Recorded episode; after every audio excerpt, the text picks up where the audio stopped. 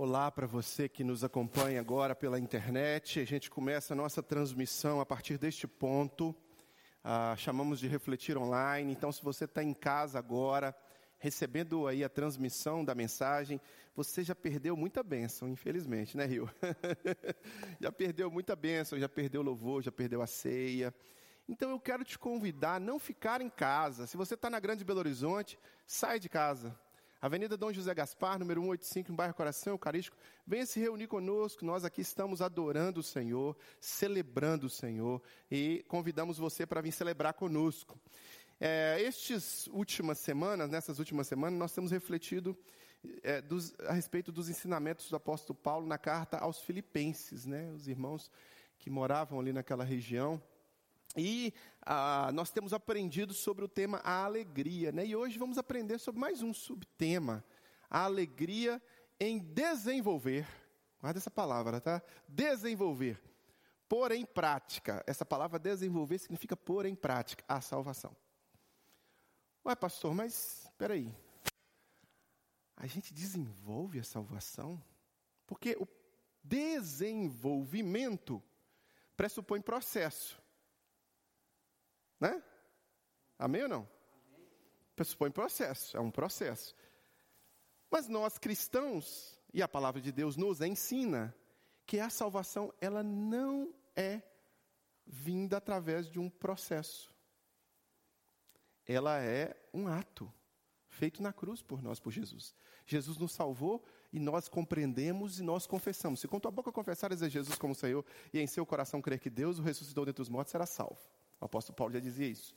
Então nós aceitamos a Cristo Jesus, recebemos e pedimos o perdão, e aí temos a salvação. É assim que o cristão crê.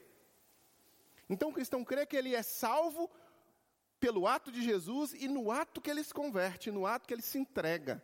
E no ato que aquelas reservas, aqueles preconceitos, aqueles julgamentos, ou aquelas autodefesas, né? Porque muitos dos, uh, das nossas, dos nossos preconceitos são por autodefesa nossa.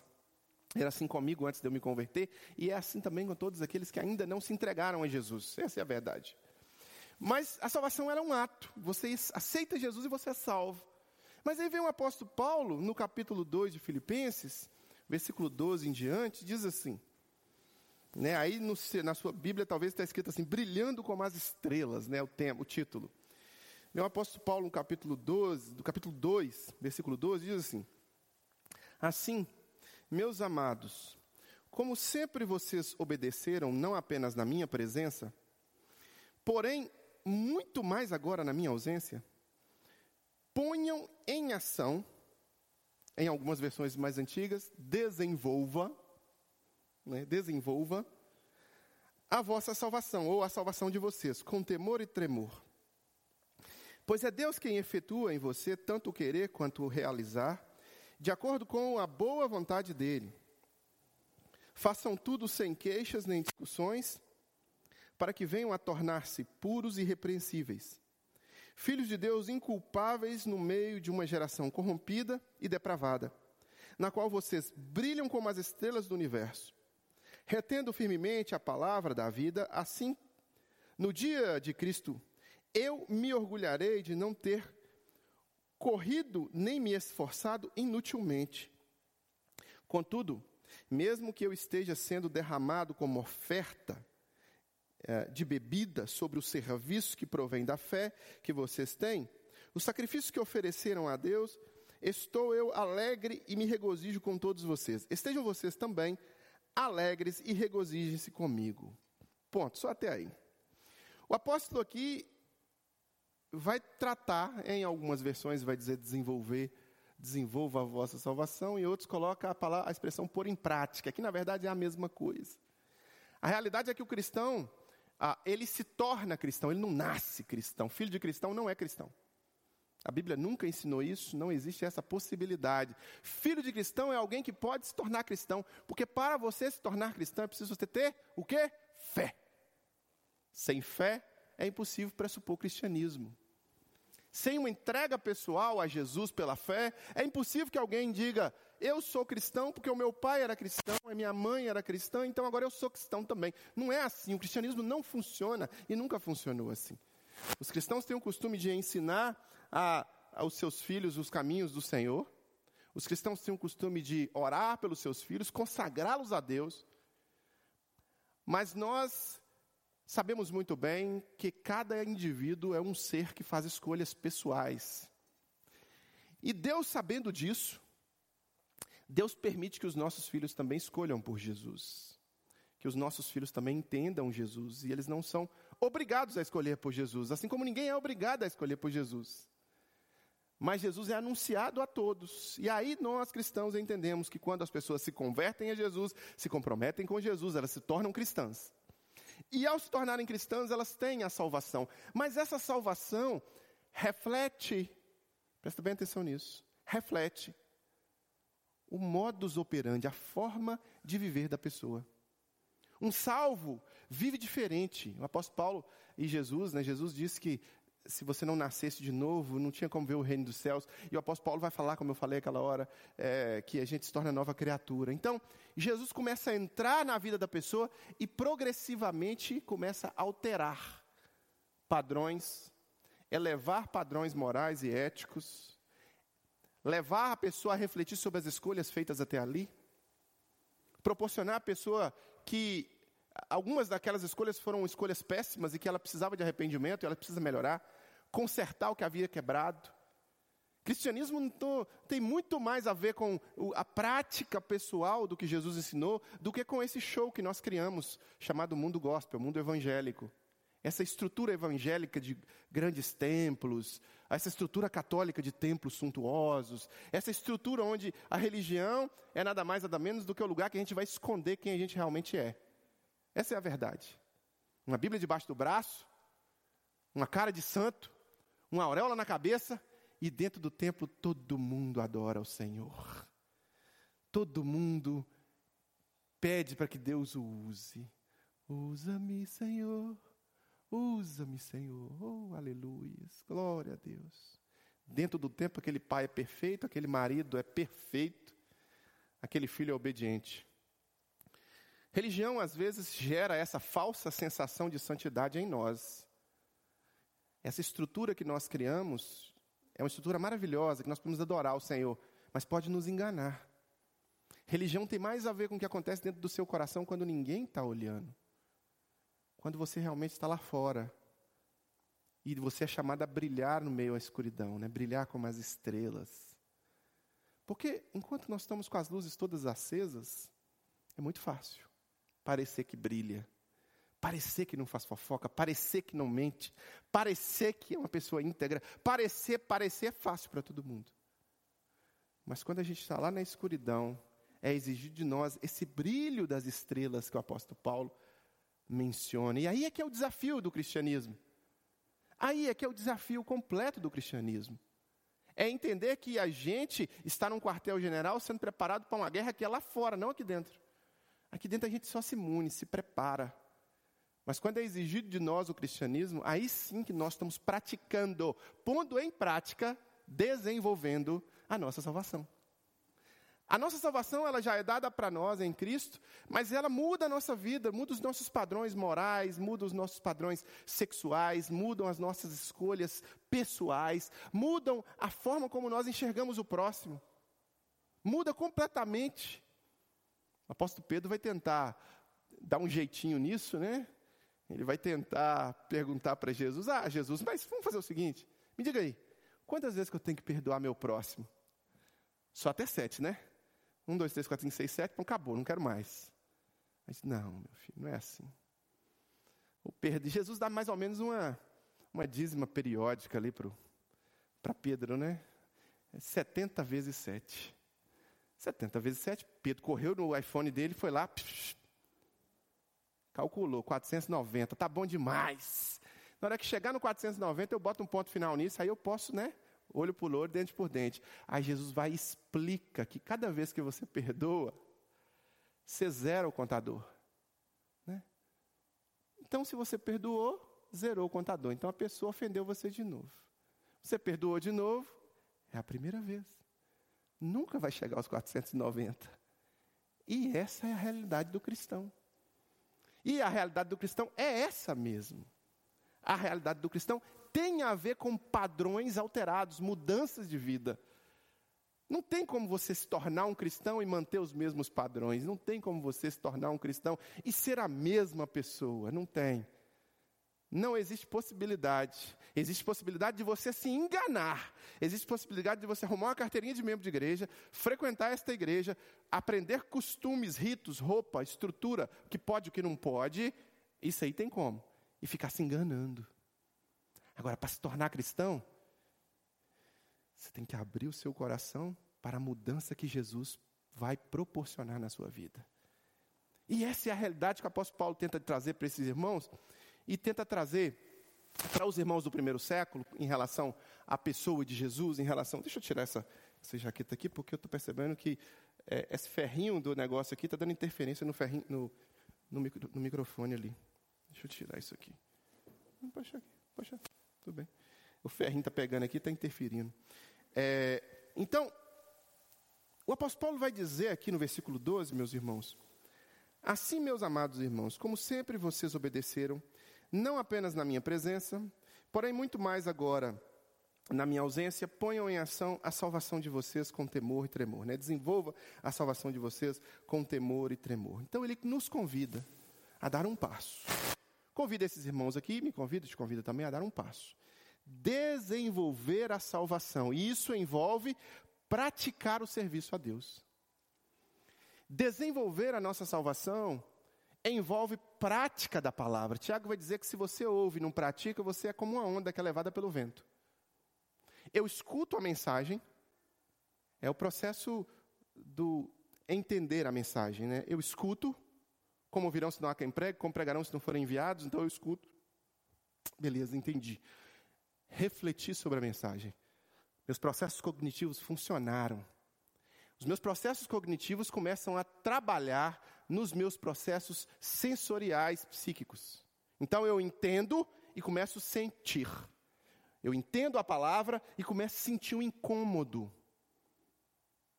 Beleza? Acabou o processo? Sou cristão? Não.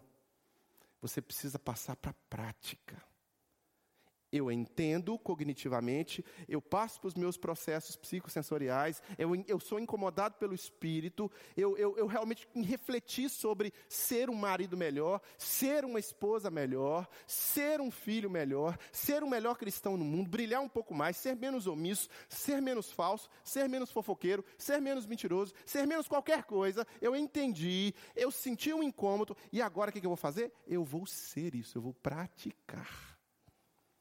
A prática é a parte mais difícil.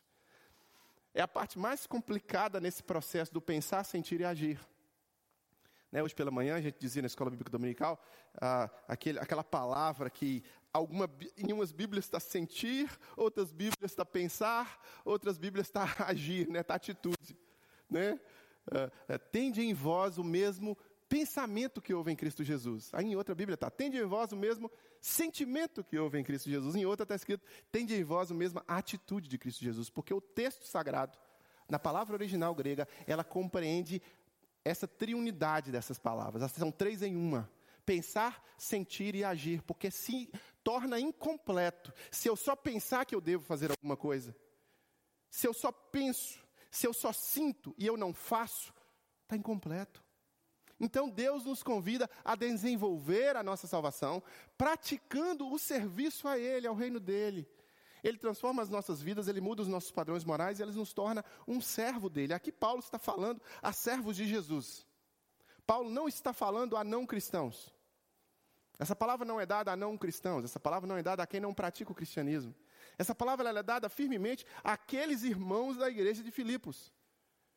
E por extensão a nós, a mim e a você, nós recebemos a palavra de que nós devemos ser praticantes, devemos desenvolver, atuar, praticar. Então, só entrar nesse templo, e todo templo de todas as religiões, assim como no nosso, tem na porta ali um cabide de auréolas, né?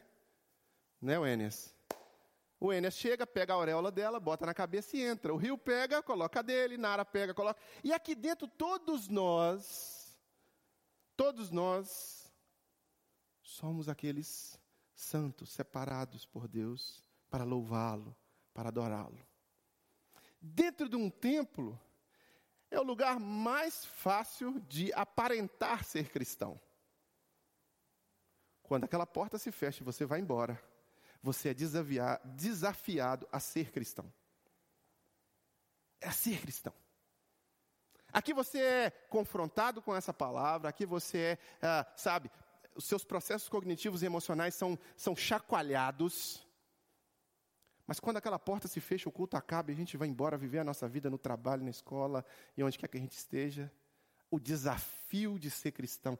O desafio de ser cristão tem mais a ver com o hálito de Satanás do que qualquer coisa. Porque Satanás vai falar, o hálito dele vai soprar. Assim, exatamente quando você estiver lá no trânsito.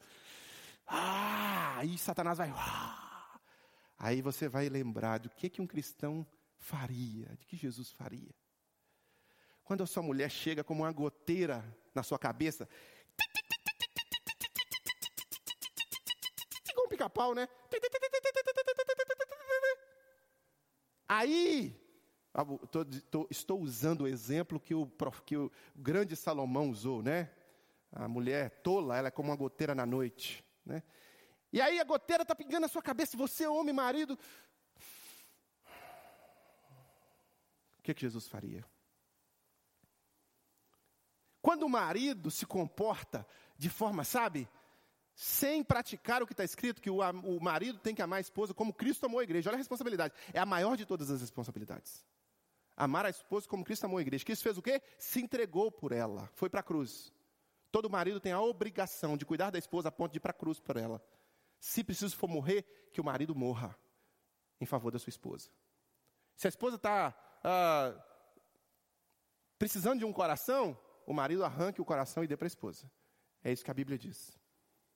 A Bíblia diz para o marido ser submisso. submisso. Ser submisso é fácil demais. Digo isso, irmão. Ser submisso é muito fácil. Apesar das feministas acharem que isso é um grande desafio. Agora, morrer pelo outro é obrigação do marido. Mas vamos imaginar que o marido não esteja fazendo o papel dele, esteja se comportando mal. O que Jesus faria no lugar dessa esposa? Como Jesus agiria? Filho, como Jesus agiria? funcionário de uma empresa, dono de uma empresa, como Jesus agiria? O desafio de ser cristão é o desafio da prática diária lá fora. O tempo inteiro.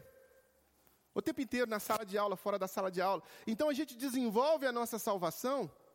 Quando a gente pratica o serviço a Deus, primeiro a gente é mudado e depois a gente começa, nesse processo de mudança, a pensar: o que, que eu posso fazer? O que, que eu posso fazer para que essa mensagem seja mais difundida? Para que essa palavra faça mais diferença, não só na minha vida, como na vida daqueles que me servam, que cercam. O que, que eu posso fazer para edificar melhor a igreja de Cristo Jesus? E aí nós somos convidados a desenvolver a nossa salvação, praticando o serviço ao próximo, o amor ao próximo, a, a dedicação, que agora você inclui na sua agenda coisas que você não incluía antes. Você aprende sobre valores que você não aprendia antes. Então, sua agenda agora, o que está na sua agenda agora, você coloca coisas na sua agenda ligadas à comunhão, Antes você não colocava ligadas à comunhão com o corpo de Cristo. Antes você frequentava a igreja. De vez em quando alguém casava, você ia na igreja. De vez em quando alguém fazia um aniversário, você ia na igreja. Ou então você ia na igreja né, a cada domingo. Agora não, agora você é a igreja.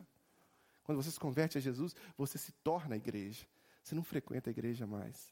Você desenvolve a sua salvação praticando o serviço ao reino de Deus e praticando o serviço à igreja. Por isso que existem pessoas, hoje pela manhã a gente falava, né? Eu dizia, o André mencionou no estudo bíblico, Nó, você me falou que tem pessoas que chegam quatro horas da tarde lá no templo? É, tem pessoas que chegam quatro horas da tarde aqui para preparar, para servir. Ah, essas pessoas estão recebendo para isso. Não, é voluntário o trabalho. Ah, mas então é porque pessoas se envolvem no que Deus está fazendo. É isso. Serviço, se colocar à disposição de Deus para abençoar a vida de outras pessoas, é uma das colunas de ensinamento doutrinário da igreja. A igreja serve o mundo. E nós somos a igreja que servimos o corpo de Cristo para edificar o corpo de Cristo. Então, pessoas estão aqui à frente fazendo uma coisa, outras pessoas estão lá atrás trabalhando na, eh, na transmissão da, da, mensagem, no áudio, no vídeo. Pessoas estão, durante a semana, arrecadando alimentos para servir o próximo, a, a, entregando esses alimentos. Pessoas estão entregando dinheiro para pagar o aluno. Esse é o serviço. É o serviço. Então, quando nós desenvolvemos o serviço, colocamos-nos à disposição de Deus, nós estamos pondo em prática a nossa salvação. Estamos desenvolvendo a nossa salvação. Agora, sabe o que, que acontece no Brasil? As igrejas vão se enchendo, se enchendo, se enchendo, e vira mais ou menos um pouco como se fosse um show. Tem alguém aqui à frente fazendo alguma coisa e tem alguém sentado aí assistindo esse que está fazendo. E só isso. Isso não é ser igreja. Nós estamos cultuando juntos aqui e só tem um na plateia. Só existe uma cadeira de plateia. Todo o resto aqui está em um ato. Só o alto e sublime trono que vê os nossos corações, que vê o que nós estamos ouvindo, que vê o que está acontecendo aqui. E ele pode bater palma ou não, e ele pode se alegrar ou não, e ele pode se agradar ou não. Por isso que não tem culto bom, culto ruim. Quando a pessoa chega e fala assim, nossa, o culto foi tão bom. Eu falo, Deus te falou? Nossa, o culto foi ruim. Uai, Deus te mandou um, uma mensagem dizendo que o culto foi ruim, que ele não gostou? Porque o culto foi para ele, não para nós. O culto é para Deus. Os nossos corações abertos, fechados, os nossos questionamentos internos, ou quando entra a palavra, sai aqui, tudo o que acontece nessa estrutura é para Deus. Então, quando você se converte a Jesus, entrega-se a Jesus e pratica o serviço, você está desenvolvendo a sua salvação. Eu quero voltar no texto, no versículo 13 e 14. O apóstolo continua: Pois é Deus quem efetua em vocês o querer, tanto o querer quanto o realizar. Em algumas Bíblias, tanto querer quanto efetuar. De acordo com a boa vontade dele. Façam tudo sem queixas e nem discussões. E aí o apóstolo nos convida, convida os irmãos de Filipe e nos convida a não nos limitarmos à omissão ou à inércia. Não se limite à omissão ou à inércia. Sirva além dos limites humanos. Então Deus quer desenvolver a sua salvação através do Espírito, incomodando você, você se converte a Jesus. E aí você se converte e fala: tá bom demais, deixa eu sentar aqui, ouvir o pastor pregar, vim aqui a cada domingo e tá bom demais. Não, isso não é cristianismo. Isso é parte do cristianismo. Deus vai usar você para abençoar pessoas. Cristãos não são chamados para serem consumidores de um produto. Deixa isso com o mundo. Deixa isso com o mundo. O mundo vende um produto toda hora. A televisão vende toda hora. Os shoppings, os grandes templos do consumo vendem toda hora. E o tempo inteiro as pessoas estão nessa relação de troca. É tanto, tanto, tanto que essa relação de troca deu tanto certo, mas deu tanto certo, né, no capitalismo que a gente vive, mas deu tanto certo que as religiões criaram a mesma estrutura agora. Traz o seu dinheiro e você vai ganhar uma benção. Não é assim? Traz o seu dinheiro e você vai ser abençoado. Traz o seu dinheiro e você vai ter uma graça. Traz o seu dinheiro e você vai ter aquilo que você quer. Isso não foi Jesus que disse. Em nenhum minuto Jesus disse isso. Em nenhum minuto Jesus disse isso. Quem disse isso foi Satanás. Tudo isso te darei se prostrado me adorares. Se você vier e me entregar o que eu quero, eu te dou alguma coisa. Você não. Quando Jesus diz a seu respeito, Deus diz que você não merece nada. Ele olhou dos céus e não viu nenhum justo. Nenhum justo sequer. Mas sabe o que ele fez? Ele amou você gratuitamente, derramou a graça dele sobre a sua vida, entregando o seu filho unigênito para morrer por nós, porque Deus amou o mundo de tal maneira que deu seu filho unigênito para todo aquele que nele crê não pereça, mas tenha vida eterna. Gratuitamente. Jesus morreu pelos seus pecados, mesmo você não merecendo. O apóstolo Paulo vai dizer isso em Romanos 5,8. Né? Cristo morreu por nós, em que nós ainda éramos o quê? Pecadores. Esses pecadores, que são constrangidos por esse ato de amor, não conseguem ficar omissos ou inertes diante de um mundo perdido. São devedores da graça. Eu me considero um devedor da graça. Eu não merecia. Você que está me assistindo não merece. Nós que estamos aqui não merecemos, mas ainda assim Ele nos amou primeiro. E esse amor nos convida a ir além dos nossos limites. Ou seja, você não fica pensando assim: puxa vida, mas eu não sei pregar.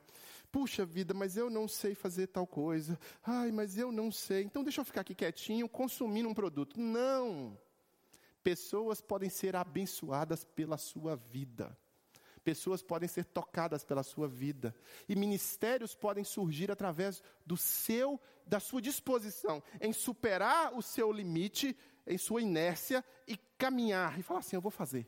Eu vou fazer alguma coisa. Uma vez uma menina de 14 anos, 13 para 14 anos, ela se levantou e disse: Eu vou fazer alguma coisa. E ela lançou uma campanha, ela lançou um, uma ideia chamada Quem Ama Espera. Hum, os mais antigos aí vão lembrar dessa campanha. Quem ama espera. Ela estava na escola e via que estava promíscuo demais o comportamento das adolescentes como ela, e ela foi e lançou uma campanha Quem ama espera. No quarto dela, ajoelhada, ela sozinha. Ela ajoelhada. Aí outra começou a fazer o mesmo propósito que era em relação à pureza sexual, e outro, e outro, e outro, e outro, e outro, e outro, e outro, e outro, e outro, e outro. E essa campanha alcançou o globo inteiro, a ponto do governo de Angola patrocinar a campanha Quem Ama Espera e ver os índices de contaminação de AIDS reduzirem.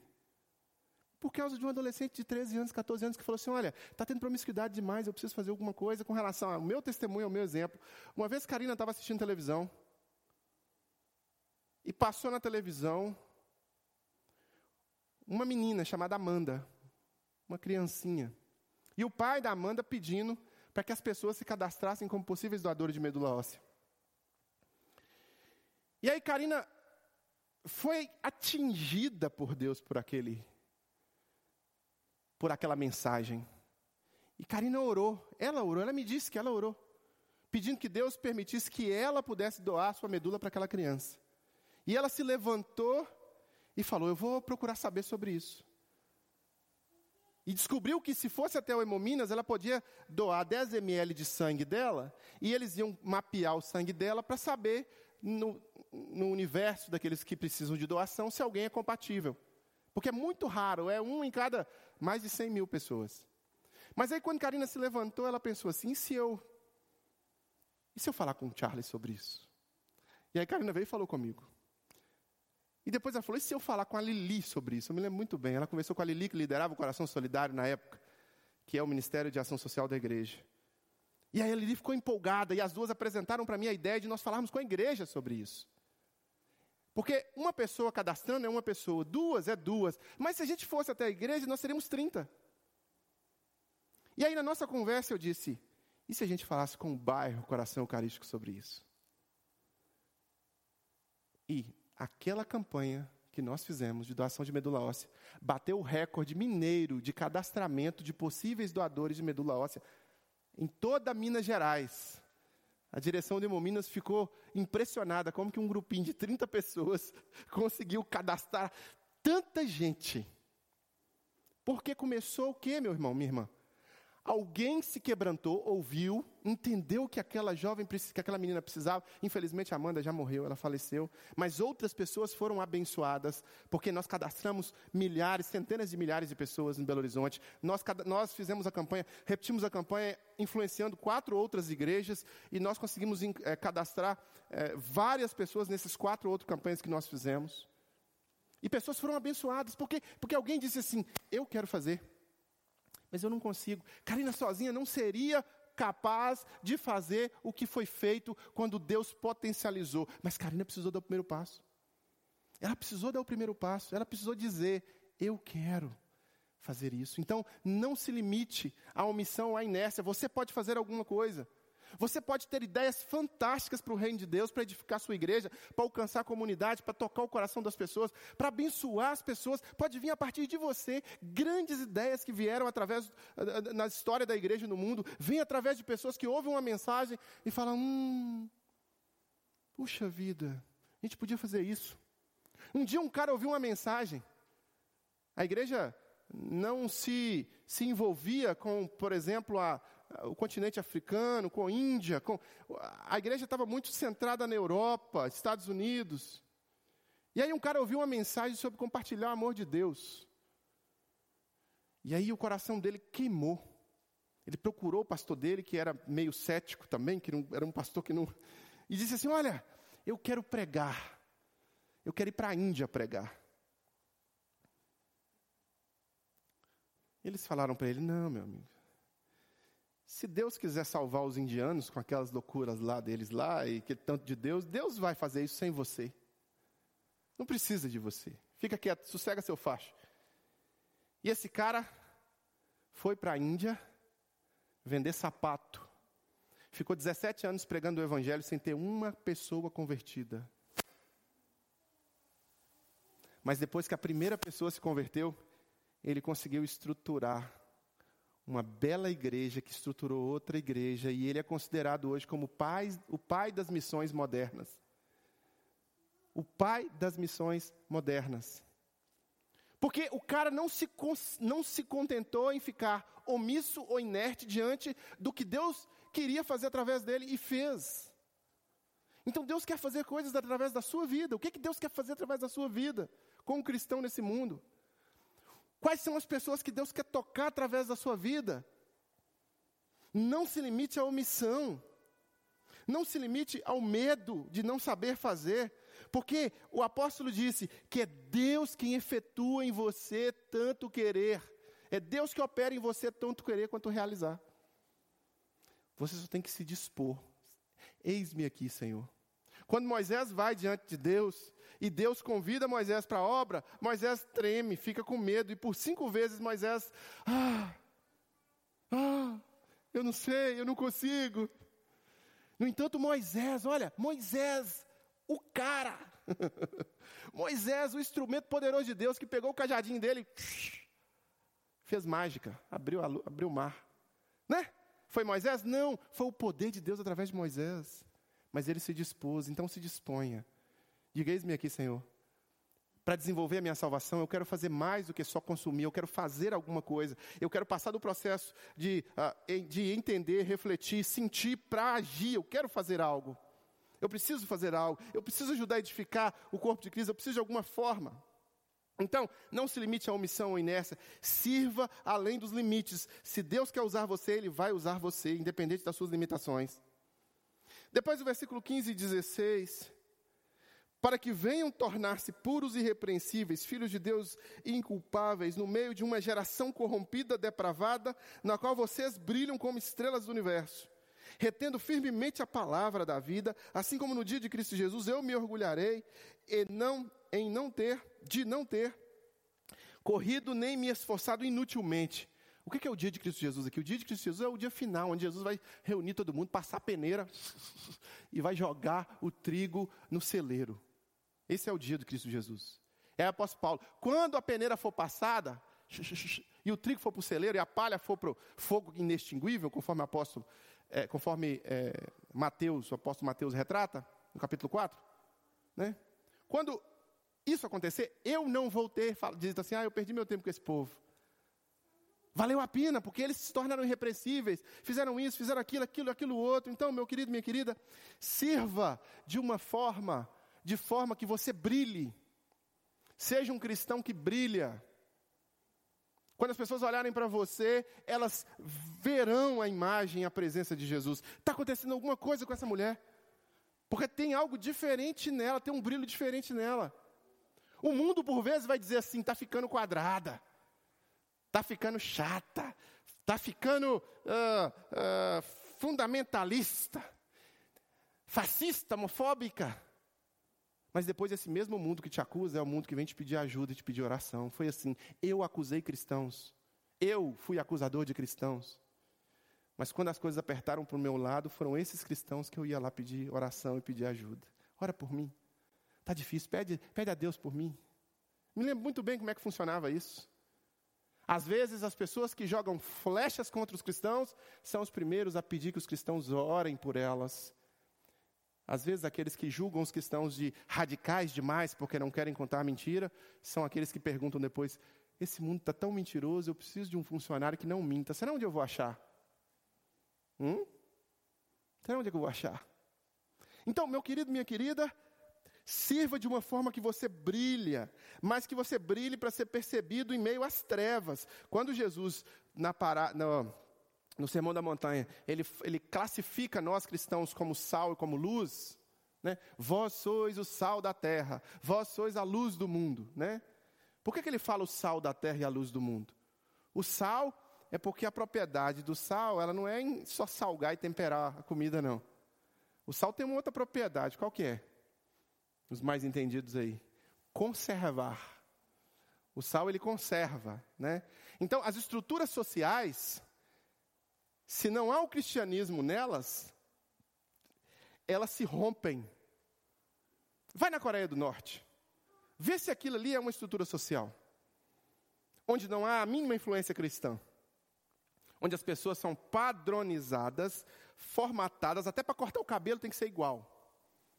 Só são, acho que é quatro ou oito, se não me engano, tipos de corte de cabelo permitido, onde as pessoas têm que rir forçadamente no enterro de um ditador. Onde as pessoas não têm liberdade e acreditam que possivelmente a Copa do Mundo, a última Copa do Mundo, foi uma final entre a Coreia e o Brasil. Porque eles não têm informação nenhuma do que passa aqui fora. Só o que o Estado quer. Então, quando, ah, quando o cristianismo some da estrutura social, quando, é bani, quando o cristianismo é banido da estrutura social, simplesmente o homem começa a viver cada vez num processo de entropia, um processo de autodestruição cada vez maior.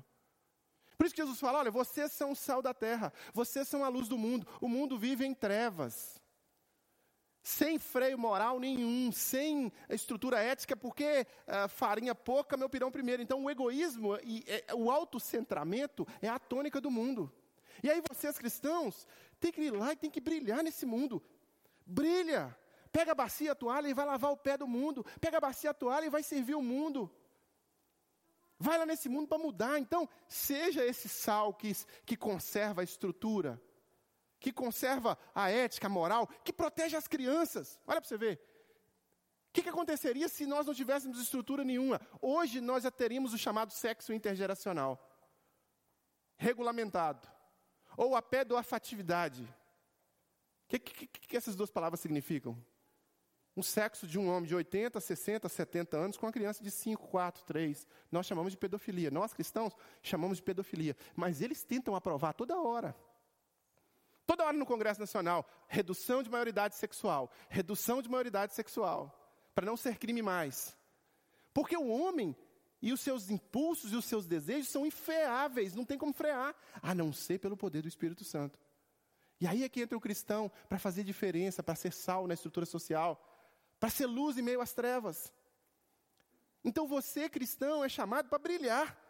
Brilho como as estrelas, né? O apóstolo fala que é as estrelas. E para finalizar no versículo 17, versículo 18, contudo, mesmo que eu esteja sendo é, derramado como oferta de bebida sobre os serviços que provém da fé que vocês têm, o sacrifício que, uh, que oferecem a Deus, estou alegre e me regozijo com todos vocês. Estejam vocês também alegres e regozijem-se comigo, ou seja, alegrem-se no serviço sacrificial.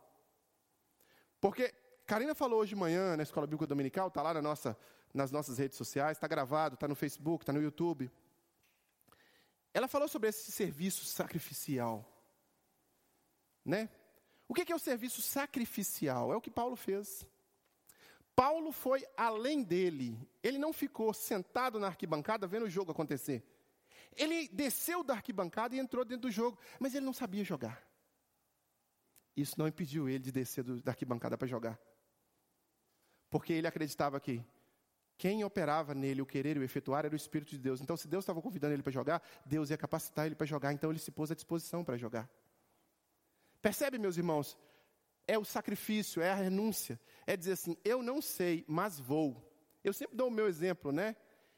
Eu sou muito tímido, não sou muito dado a falar em público, não gosto muito de me colocar diante das pessoas, ser observado pelas pessoas. E eu falo em público para 5, 10, 15, 20, 30, 50, já falei para 7 mil pessoas. Por quê? Porque eu não quero, eu jamais quero servir a Deus impondo condições para Deus e dizendo: Deus, eu só quero se for assim. Só se for do meu jeito, só se for da minha forma. Não. Eu quero que Deus me use da forma como Ele quer. E se isso pressupõe sacrifício da minha pessoa, eu estou disposto. Eis-me aqui, envia-me a mim. Sou teu servo, sou teu escravo. Este é o cristianismo. E você pode aceitá-lo, recebê-lo e se alegrar no serviço sacrificial, ou você pode fazer de conta que você é cristão, ser um bom evangélico e talvez no último dia ouvir do Senhor: Apartai-vos de mim, maldito, para o lago que arde com fogo e enxofre, porque eu nunca te conheci. Aí você vai dizer, Senhor, Senhor, quantas vezes eu expulsei demônios em seu nome, eu fiz e aconteci. Eu não te conheço.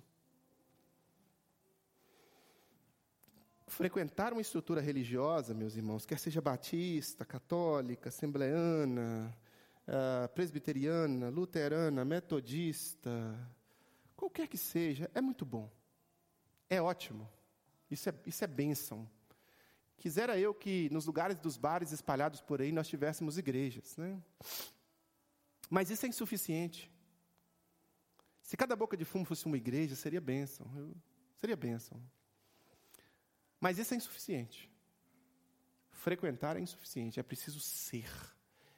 E para ser envolve você ser feliz em poder servir o próximo em detrimento do seu próprio conforto. Você sai do seu conforto, da sua zona de conforto, para você pegar a bacia e a toalha que você não quer pegar.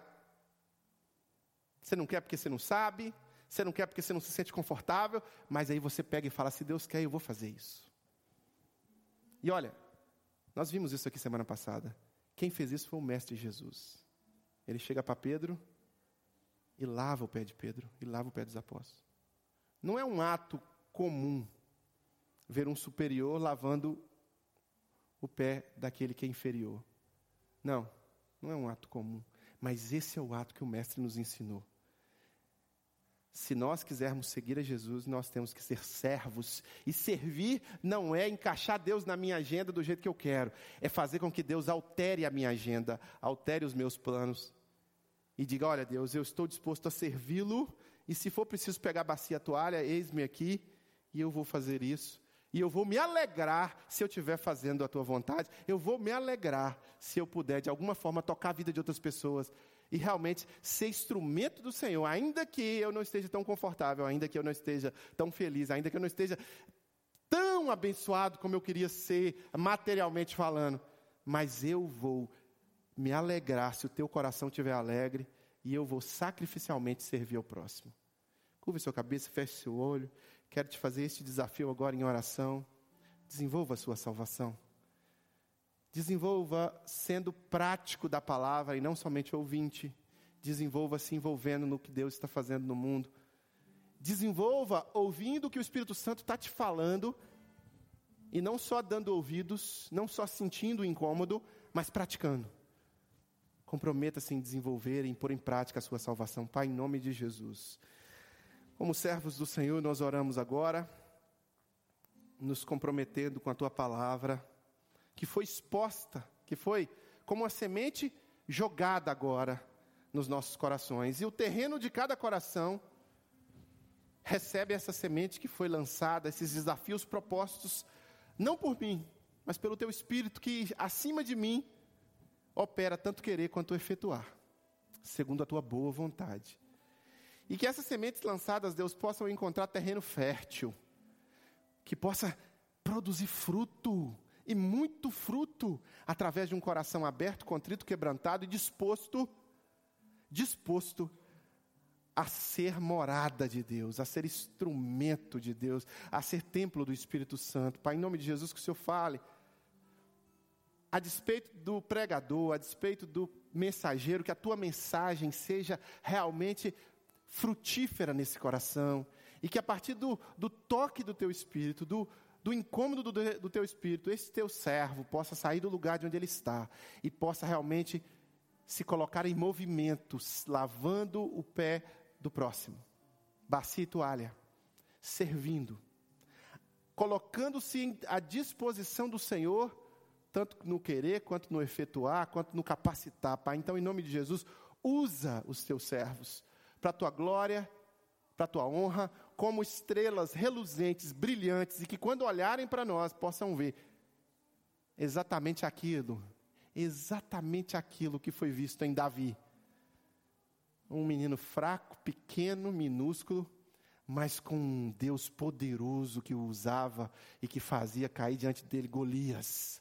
Que essa seja a nossa realidade que os Golias da nossa vida possam cair pelo poder do Teu Espírito Santo e pela Tua presença nas nossas vidas, em nome de Jesus.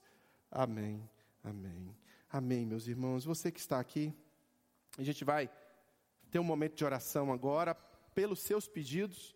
Então eu te convido a trazer o seu pedido aqui à frente. Na sua cadeira tem um papelzinho escrito assim: pedido de oração, tem uma caneta.